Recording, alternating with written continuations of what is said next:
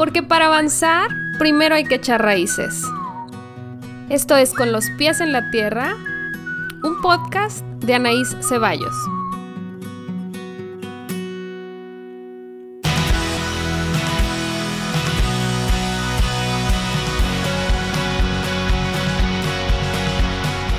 Este es el episodio número 2 de Con los pies en la tierra. Hola, ¿cómo están? Me da mucho gusto saludarles y darles la bienvenida a este espacio. Hoy es nuestro primer episodio formal, ya que les di la bienvenida, les presenté el proyecto y les expliqué de dónde venía el nombre y quién era yo a grandes rasgos. Y después de darle algunas vueltas y tener varios temas que quería compartir con ustedes, decidí empezar por un tema que tal vez han escuchado, pero no sé si lo han escuchado de la manera en la que se los voy a plantear el día de hoy, así que espero les parezca interesante. Decidí platicar con ustedes sobre lo que a mi punto de vista es la otra cara de la moneda de la crisis que estamos enfrentando. En este momento estamos pasando por una pandemia, que nos ha revolucionado la manera en la que vivimos, ha modificado nuestras rutinas y nos tiene rediseñando nuestro mundo en muchos sentidos. Y yo veo cómo día a día se va presentando más síntomas desde el lado que yo trabajo, que es el emocional, de estrés y de ansiedad. ¿Y por qué decidí hablarlos juntos si bien pudiera ser un episodio por separado de cada uno? Pues porque tienen mucha relación y porque siempre que hablo del tema me gusta explicar sus diferencias y qué se puede hacer al respecto. Entonces, empezaremos por hablar de esta otra cara de la pandemia, de esta otra crisis que estamos sobrellevando y de, como ya les decía en el episodio pasado, qué dice la teoría, qué pasa en la práctica y qué les recomiendo yo. Es evidente que la pandemia está sacando a flote los problemas de muchas personas, muchas situaciones sociales, políticas, económicas. Y cómo ha sido que ha estado volviéndose cada vez más evidente que el estrés y la ansiedad son situaciones de las cuales ya no podemos escapar. ¿Cuál sería nuestra postura ante esto? ¿Deberíamos relajarnos un poco más, desechar el estrés, ignorarlo, verlo como un enemigo. Muchas veces me pasa que mis pacientes o gente cercana a mí se acerca y me pregunta si se quita la ansiedad, si es algo que algún día va a desaparecer o si va a estar ahí siempre.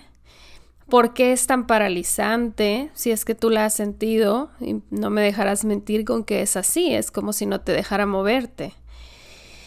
Y también muchas veces me han preguntado cómo hacer para no volver a llegar al, al hospital pensando que les pasa algo físico, Cómo evitar presentarse en la sala de urgencias pensando que está sucediendo algo grave en su cuerpo y descubrir que se trataba de otra cosa. Entonces, por eso decidí tocar este tema el día de hoy, porque me parece algo inevitable y me parece bastante válido iniciar por aquí.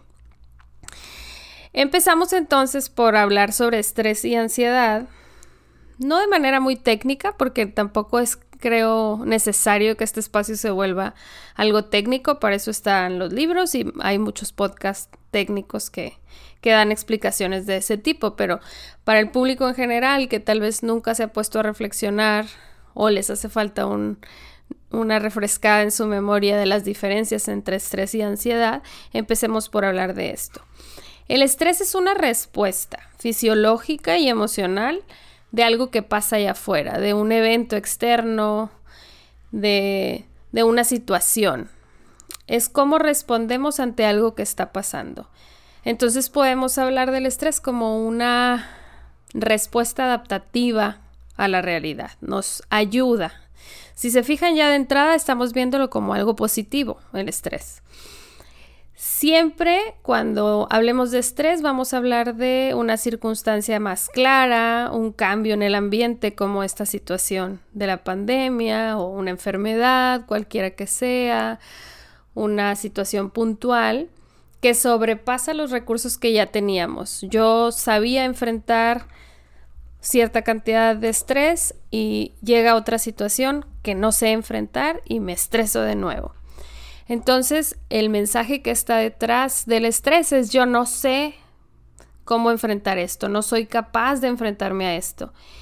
Y como les decía, pues esta respuesta es natural ante una amenaza que en el estrés está muy clara. Siempre que, nos pongamos a preguntar, detrás del estrés va a haber una amenaza clara.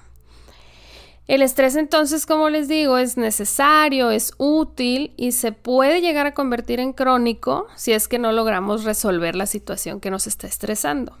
Entonces, hasta ahí, como verán, suena sencillo.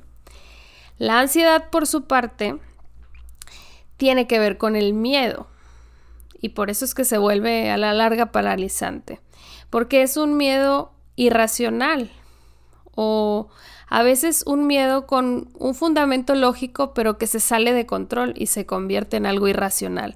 Aunque haya empezado por una situación real, va creciendo hasta que se sale de control. Tiene que ver generalmente con el futuro. Es una preocupación sobre lo que pasaría si. ¿Qué va a pasar cuando yo no esté? ¿Qué pasa si me caigo? ¿Qué pasa si me enfermo? Y es una alerta ante un posible peligro. Creo que algo me va a pasar.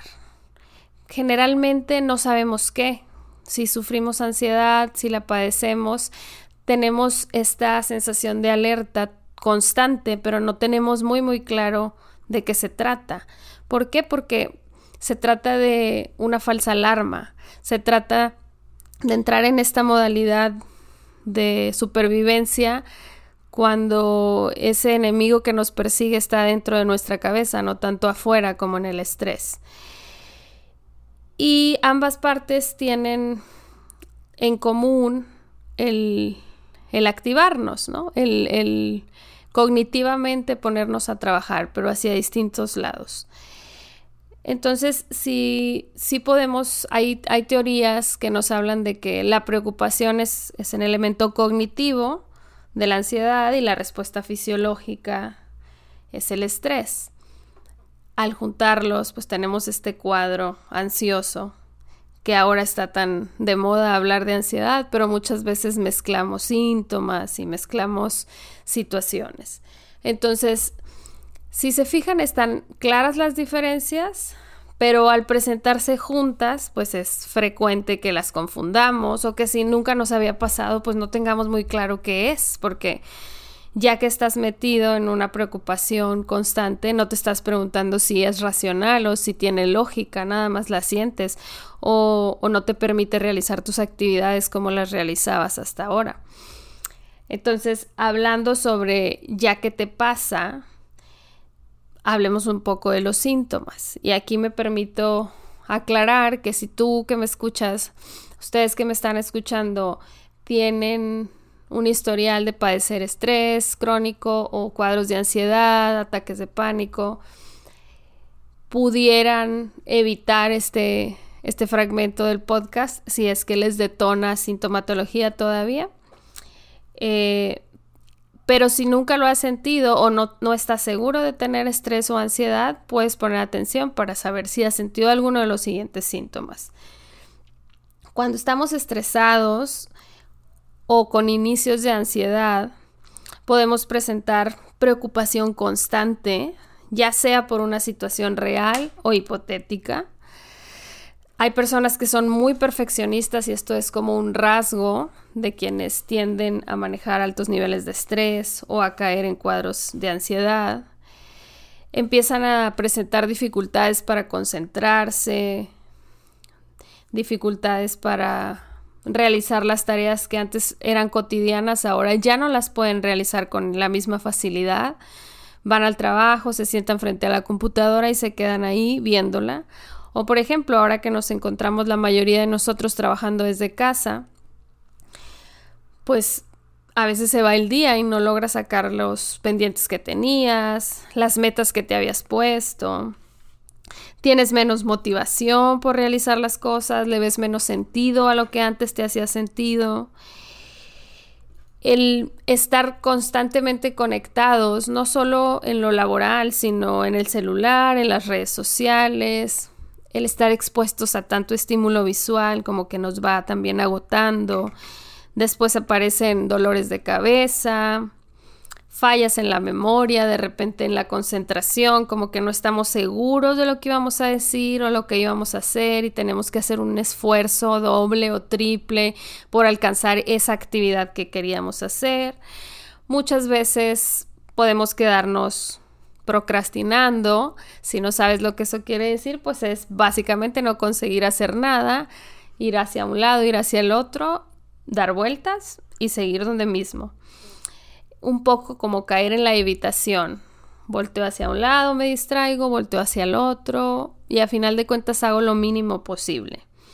Vamos teniendo menos paciencia, una mayor necesidad de que nos validen, que nos aprueben las decisiones que tomamos, nos volvemos más indecisas, un poco más inseguras de repente empiezan a aparecer pensamientos catastróficos, sobre todo ahora que tenemos tanta información de tragedias, pues si tenemos esta tendencia a, a caer en, en ansiedad, pues podemos empezar a pensar, ¿y si me pasa a mí?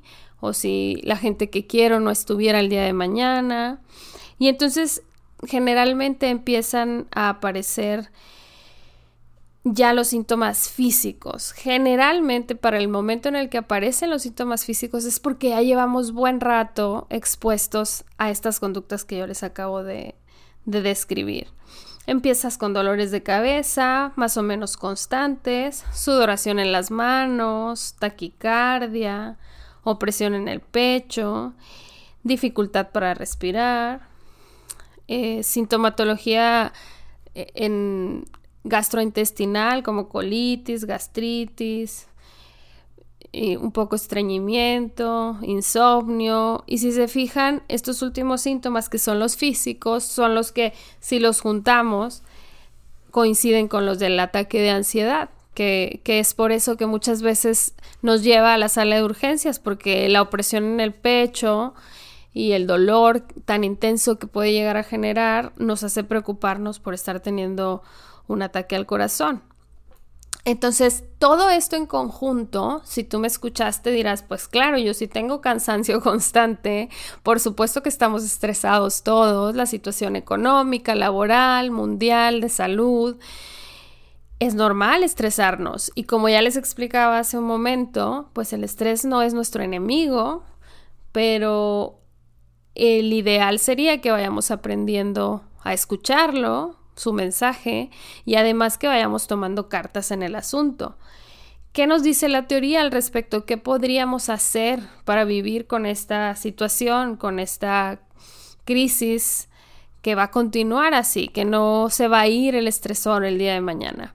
El paso número uno es aceptar la realidad, aceptar esta situación, aceptar este momento histórico que estamos viviendo y saber que la evitación no nos va a llevar a resolverla. No se trata de enfocarnos solo en el estrés o solo en la ansiedad y dejar de lado nuestra vida, pero sí se trata de darle un espacio, de darle un nombre y una vez que lo aceptamos y nos damos cuenta que es parte de nuestra vida, podemos hacer un plan. Al hacer un plan, no estoy hablando de un plan fantástico de eliminar el estrés de nuestra vida y de nunca más volver a sentir ansiedad, sino de un plan que nos lleve a poder vivir con estas situaciones y además de esto poder disfrutar de la vida. Saber que a pesar del estrés y a pesar de la ansiedad podemos ser felices, podemos reír, podemos disfrutar. Entonces, ya que hacemos un plan, que ahorita hablaremos un poco más al respecto de cómo hacerlo y qué nos puede ayudar en ese camino, deberemos de comprometernos con ese plan. ¿Por qué? Porque si nosotros estamos haciendo un plan personal, para lidiar con estas exigencias del exterior y de nuestra mente, lo hacemos con la intención de cumplirlo para sentirnos mejor, para, para ir perdiendo estos síntomas físicos. Entonces, ya que hicimos el plan y nos comprometimos con cumplirlo, aceptaremos que la posibilidad de fracaso siempre va a existir. Los planes no siempre funcionan y, y, es algo, por ejemplo, que yo les explico a mis pacientes generalmente en la primera sesión.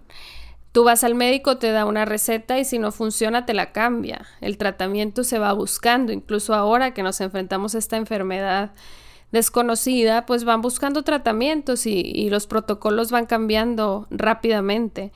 Entonces, si personalmente tú te encuentras con niveles de estrés altos o con cuadros de ansiedad y al escucharme o ya llevas tiempo trabajando en esto y empiezas a trazar un plan, dentro de tu plan vamos metiendo la flexibilidad y hablemos de la posibilidad de fracaso del plan y entonces habrá que adaptarlo, rediseñarlo las veces que los tengamos que diseñar.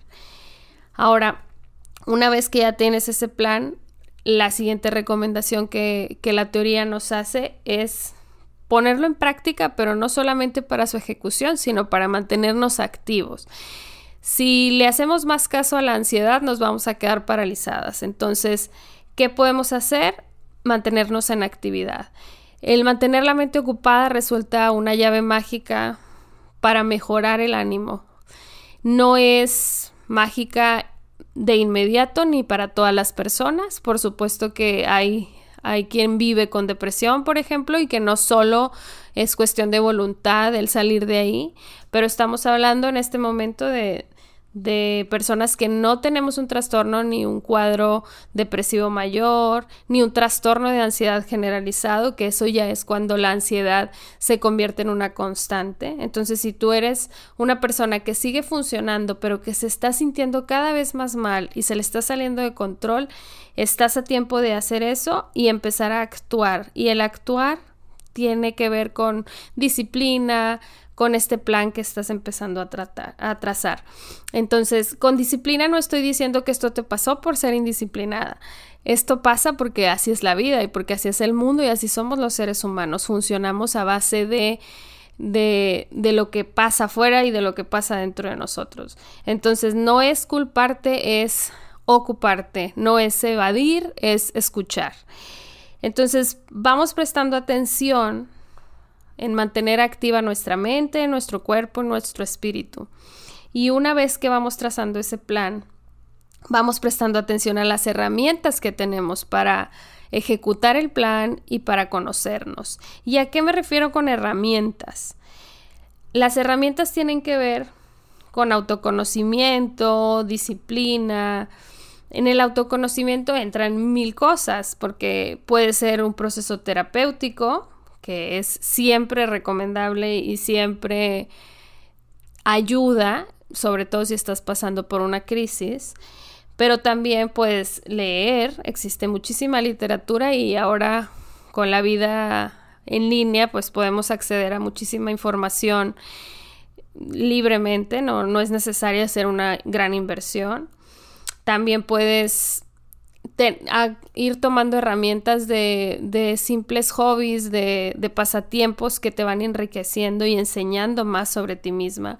Los mismos podcasts como este que estás escuchando son una gran herramienta porque tienes acceso a información súper variada, de muchas culturas, de muchísimas posturas teóricas que te van dejando información que te suma en tu proceso de crecimiento. La disciplina, ¿por qué hablo tanto de la disciplina? Porque los buenos hábitos son esa base que te va a permitir que tú le digas al estrés, cada que te diga, tú no puedes con esto, tú le digas, sí, mira, te lo demuestro, porque llevo todo este tiempo haciendo esto que yo me propuse hacer y lo logré a base de disciplina. No se logra a base de ganas, no se logra solo a base de voluntad, sino de cumplir con los objetivos que cada quien nos vamos trazando. La disciplina no es un método militar, no es tiene que ser perfecto el plan. La disciplina tiene que ver con cumplir lo que nos trazamos y cuando hay que reajustar los planes, los reajustamos, pero seguimos con constancia. Entonces los buenos hábitos van siempre de la mano con salir de ese túnel en el que nos metemos cuando estamos ahí con la ansiedad o el estrés a tope enfocarnos en lo que podemos controlar y dejar de evitar, de negar, de huir de esto que sentimos. Si se fijan, y eso va a ser algo que van a escuchar mucho cuando me, me escuchen hablar aquí en el podcast, se va a tratar de no suprimir lo que sentimos, dejar de huir de lo, de lo que somos, porque a final de cuentas, y eso es otra cosa muy importante que pasa, y que a veces no nos sentamos a reflexionarlo, no nos permitimos verlo de esa forma, es que cada emoción viene a decirnos algo y si nosotros negamos las emociones negativas por el afán de estar siempre bien, nos estamos perdiendo de mensajes importantes y es como si leyéramos un guion al cual le arrancaron hojas, pues va perdiendo sentido la historia. Si yo le arranco lo malo a mi historia, lo negativo, lo triste, todos los miedos o las inseguridades, cuando creo que no soy capaz de enfrentarme a algo y arranco esa página y entonces cuento mi historia en positivo, pues no va a tener sentido, es como saltarte un pedazo importante de quién eres. Entonces, empezamos por ahí y, vamos cada vez atreviéndonos a ser más nosotras y a ver qué es lo que está escondiendo ese miedo tan grande. Como les decía, la ansiedad es un tema bastante complejo y amplio que hoy estoy presentándoles a manera general, pero que sí creo que después de escuchar este episodio podrán tener un poquito más claro si sí han tenido un ataque de ansiedad o no, porque sí me pasa que me llegan a terapia o me preguntan amigos o conocidos si eso que sienten es ansiedad y no siempre es, se va volviendo un término muy utilizado o muy generalizado y a veces no es eso. Entonces, una vez que vas escuchándome, puedes ir teniendo claro, ah, pues em, yo tengo más estrés o en realidad sí he tenido ansiedad pero si se fijan, la base va a ser esa conexión contigo y además el ir modificando tus hábitos para bien, para que puedas tener la sensación de control que le mande ese mensaje a tu miedo de no estamos tan mal, estamos pudiendo con esto. Ahora, esto es lo que nos dice la teoría, como si se fijan, y como les dije al inicio, mi intención no es ponerme técnica, decirles los nombres de las teorías y de tal teoría dice tal cosa, porque no creo que sea la necesidad de ustedes que me escuchan, sino más bien hacia dónde va o de qué me sirve. Entonces por eso les cuento un poco, les voy a ir organizando así la información de qué pasa ya que la vamos poniendo en práctica, cómo la podemos organizar para que no sea más accesible a todo el mundo, no solo a los profesionales de la salud.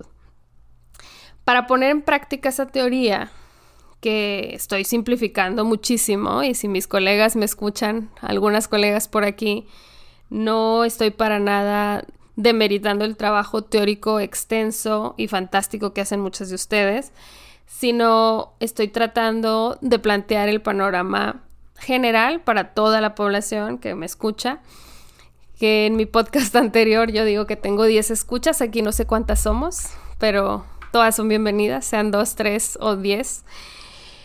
Y me gustaría, conforme me vayan escuchando, que me den sus opiniones, si les parece bien así, o prefieren que me ponga un poco más técnica, o ñoña, como digo yo, pero por lo pronto quiero írselos planteando así. Entonces, ya que entendimos en qué terreno estamos paradas, si estamos pasando por un proceso de mucho estrés laboral, mucho estrés en casa, agotamiento, o si estoy en un cuadro de ansiedad, ¿qué puedo ir haciendo?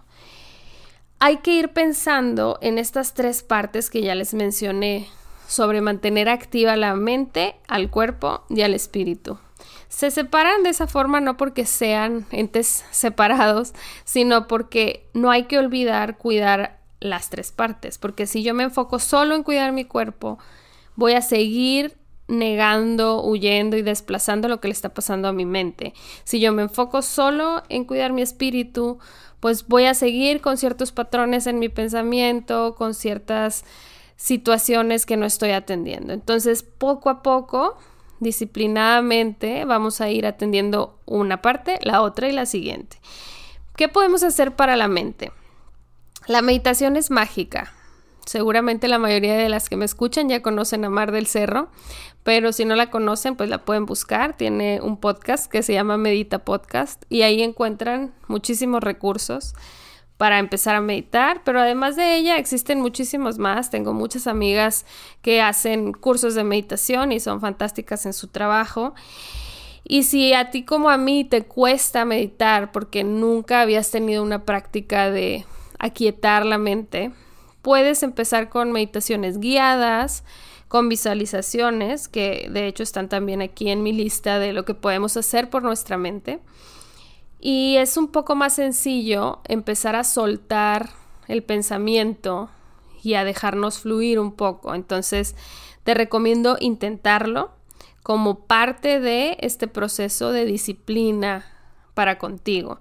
Además, el despejar y delimitar los espacios, sobre todo ahorita que estamos en un mismo espacio mucho tiempo, que es generalmente nuestra casa, no importa el tamaño, si es una casa grande o pequeña, lo que importa es que tú tengas bien delimitado dónde trabajas, dónde descansas, dónde es el área recreativa, sea para ver televisión o para leer, que si, si vamos delimitando los espacios a la mente le es mucho más sencillo de comprender, es mucho más complejo si está todo revuelto, igual que organizamos cajones, organizamos el closet y ponemos una cosa en un lugar y otra en otra. Igual los espacios de la casa es lo más recomendable que estén organizados para que tu mente lo vaya registrando de esa forma. También podemos hacer uso de la escritura para ir identificando patrones en nuestro pensamiento. ¿Y a qué me refiero con patrones en nuestro pensamiento?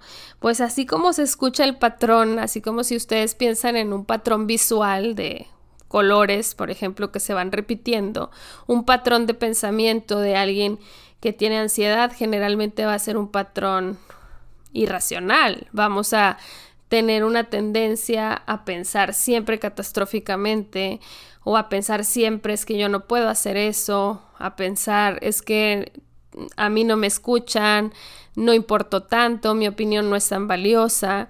Y entonces, si vamos escribiendo lo que pensamos, y haciéndolo un hábito, va a ser mucho más sencillo dar con los patrones. Claro que si tú estás en un proceso terapéutico, pues esa parte la puedes compartir con tu terapeuta, pero si no estás en terapia y quieres empezar a hacer un ejercicio de mejorar el cómo estás tú y el, y el, contacto que tienes con tus emociones, puedes empezar por ahí. Ve escribiendo lo que piensas y te vas a dar cuenta que recurrentemente caes en un patrón de, de la manera en la que piensas y después vas a poder refutar esas ideas. Ese diálogo interno que nadie nos dijo o que muchas veces no sabíamos que podíamos debatir con nosotros mismos, decirle a nuestra mente, creo que estás equivocada y que me estás queriendo convencer de algo que no es así. Y algo que también sirve, que si ya te vas a poner a escribir, te, recomiendo mucho, es que lleves un registro de tu estado de ánimo. Hay muchísimos formatos, te, te, puedo facilitar algunos, pero lo más importante es que para ti sea práctico de utilizar. Es importantísimo que, que vayas sabiendo cómo estás en general, cómo van tus días, porque a veces tenemos episodios que nos hacen sentir muy mal y volteamos atrás y creemos que llevamos meses sintiéndonos mal, cuando a veces es solo un día malo, a veces es una mala semana, pero a pesar de que este año está siendo tan retador para todos, no necesariamente ha sido el peor año para todos. Muchos hemos tenido oportunidades laborales, hemos tenido situaciones familiares positivas, hay personas teniendo hijos, personas enamorándose, personas estudiando, emprendiendo negocios. Entonces, el llevar un registro nos hace visualizar en, a manera gráfica el que las cosas no están tan bien, pero tampoco están tan mal para todo el mundo. Hay gente que está pasando por situaciones muy complicadas, pero también hay gente que no la está pasando tan mal y no lo ha podido ver porque ya tiene esta manera de pensar. Eh, englobando lo negativo y yéndose hacia lo catastrófico. Entonces, por la parte mental, esas serían las recomendaciones. Ahora, ¿qué hacer con nuestro cuerpo? Cuando hablamos de hacer ejercicio, la gente automáticamente se va corriendo hacia pensar en bajar de peso o en una meta estética. Y aunque eso no está mal y no, demeritamos el esfuerzo para quien quiera irse por ese camino, aquí la invitación es hacer uso del cuerpo para lo que está diseñado, para moverse, pero también para que nos ayude a calmar la mente y a tener una mayor claridad de pensamiento. Entonces, ¿qué te recomiendo yo como psicóloga que hagas? Si llevas tiempo muy estresada o si vas saliendo de un cuadro de ansiedad, yoga y pilates son la mejor opción desde mi punto de vista. ¿Por qué? Porque tanto yoga como pilates te piden enfocarte muchísimo en tu respiración y además en ejecutar posturas lentas y muy específicas. Tienes que poner las manos en una forma, los pies de otra, cerrar tu abdomen, contar. Entonces, al estar concentrándote en postura y respiración, automáticamente te va a ser imposible pensar. Si tú estás ejecutando la clase tal cual es, vas a tener que soltar el pensamiento que tienes ahí anclado en tu mente. Y por eso a mucha gente no le gusta hacer yoga o no le gusta hacer pilates. Mucha gente incluso llora cuando hace las clases porque se descubren inflexibles, se descubren rígidos, se descubren con dolores, se descubren no pudiendo hacer cosas que se ven sencillas y frustrándose por eso. Y la gente que se atreve a quedarse ahí a pesar de la incomodidad, no solo en la postura, sino en el tapete, en el yoga y que vuelve y vuelve, después lo va logrando y se va dando cuenta que muchas de las veces el impedimento no era tanto físico, sino mental. Estaba ahí escondido detrás un mundo de creencias, de pensamientos, que, que no hayas podido eh, visualizar claramente porque lo abandonabas, porque es que no me sale o no me gusta, a mí me gusta hacer algo más intenso o más rápido. Y eso está bien, a, manera de entrenamiento está perfecto, pero si tú estás buscando aquietar tu mente o tener mayor claridad mental, te hago la invitación a que hagas. También tengo muy buenas amigas, fantásticas maestras de yoga y de pilates.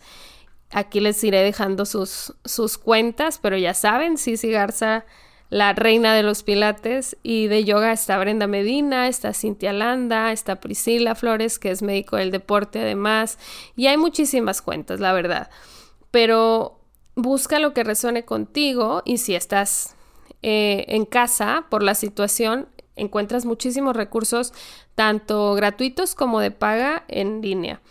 Además de esto, te recomiendo empezar a practicar sesiones de relajación muscular.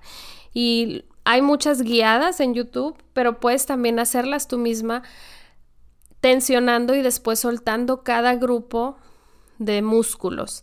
Creo que Mar del Cerro tiene una meditación así, se las voy a buscar y se las dejo también en la descripción del episodio.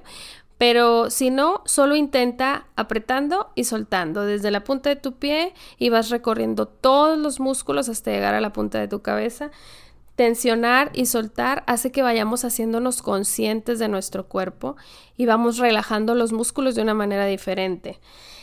El tener una vida más activa y utilizar el cuerpo para lo que se creó, que es para desplazarnos, para caminar, para moverse, hace que nuestra mente se ocupe en el movimiento. Entonces no se trata de movernos todo el día, pero sí de movernos mucho más de lo que nos movemos ahorita, porque nos hemos ido convirtiendo en una especie demasiado sedentaria y nuestro cuerpo se atrofia. Y eso hace que la mente se atrofie también. Entonces, si hacemos todas estas prácticas de movimiento y empezamos a enfocarnos más en la respiración y hacerla consciente, a profundidad, respirar correctamente, que ese es otro tema súper extenso del que podremos hablar después, va a haber un gran cambio en tu estado de ánimo, pero es una cuestión, de nuevo repito, de constancia. Y ahora por la parte espiritual es otro tema bastante complejo, pero si tú como yo te ha costado ponerte en contacto con esa parte de manera consciente, porque de manera inconsciente todos tenemos contacto con nuestra parte espiritual, pero si de manera consciente no tienes como una relación muy estrecha con tu espiritualidad, puedes empezar haciendo listas de gratitud, por ejemplo, puedes empezar practicando el decir que no, el decir lo que no quieres. Y yo sé que eso puede sonar no tan espiritual, pero te aseguro que es una práctica que te va haciendo cada vez más humilde y más en sintonía contigo. La música es una llave mágica para la espiritualidad, la música que a ti te guste y que disfrutes, desde cantar, bailar o solo escuchar la música. La lectura que te enriquezca, que te, que te haga sentir un apapacho en el alma. Hay gente que le gusta leer sobre crecimiento personal, pero hay otras personas que nos gusta la poesía y que con eso nos sentimos bien acompañadas o apapachadas. Todo eso se vale, la cosa es que lo busques. Aquí también podemos utilizar la escritura, pero no tanto para identificar patrones de pensamiento, sino para ir identificando tus emociones. Primero empezar por nombrarlas, después puedes describirlas e incluso te puedes poner a hacer historias de cada emoción. Depende de tu creatividad y de qué tanto te gusta escribir. Las posibilidades son infinitas, entonces puedes intentarlo también el buscar tener una red, una tribu, que es algo de lo que yo hablo mucho y, de lo que me estarás escuchando hablar seguido, porque el tener apoyo emocional fuera del espacio terapéutico, independientemente de si tú estás en terapia, pero tener apoyo te va a abrir a muchísimas posibilidades, el saberte querida, saberte acompañada, poder confiar en amigas, en tu pareja, en tu familia.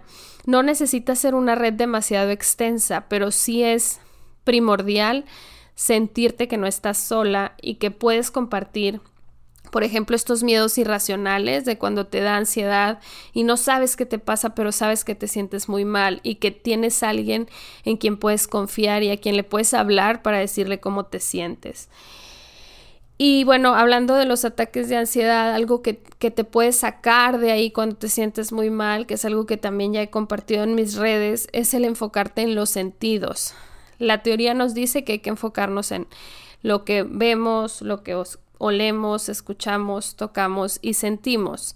Y hay como un truco, ¿no? De 5, 4, 3, 2 y 1. Cinco cosas que puedas ver, cuatro cosas que puedas tocar, tres cosas que puedas oler, dos cosas que puedas Em, escuchar y una cosa que puedas probar, pero yo cuando se los expuse y lo sostengo, yo al final con la cosa que puedas probar, sí les pido irse más hacia la emoción y decir qué emoción es la que está detrás de esto que me está pasando. Hay gente que eso no le ayuda a salir de la crisis, pero a la mayoría sí nos, nos mueve porque nos hace como estar conscientes de dónde viene. Entonces puedes también intentar eso e irlo poniendo en práctica para ver qué tal te vas sintiendo.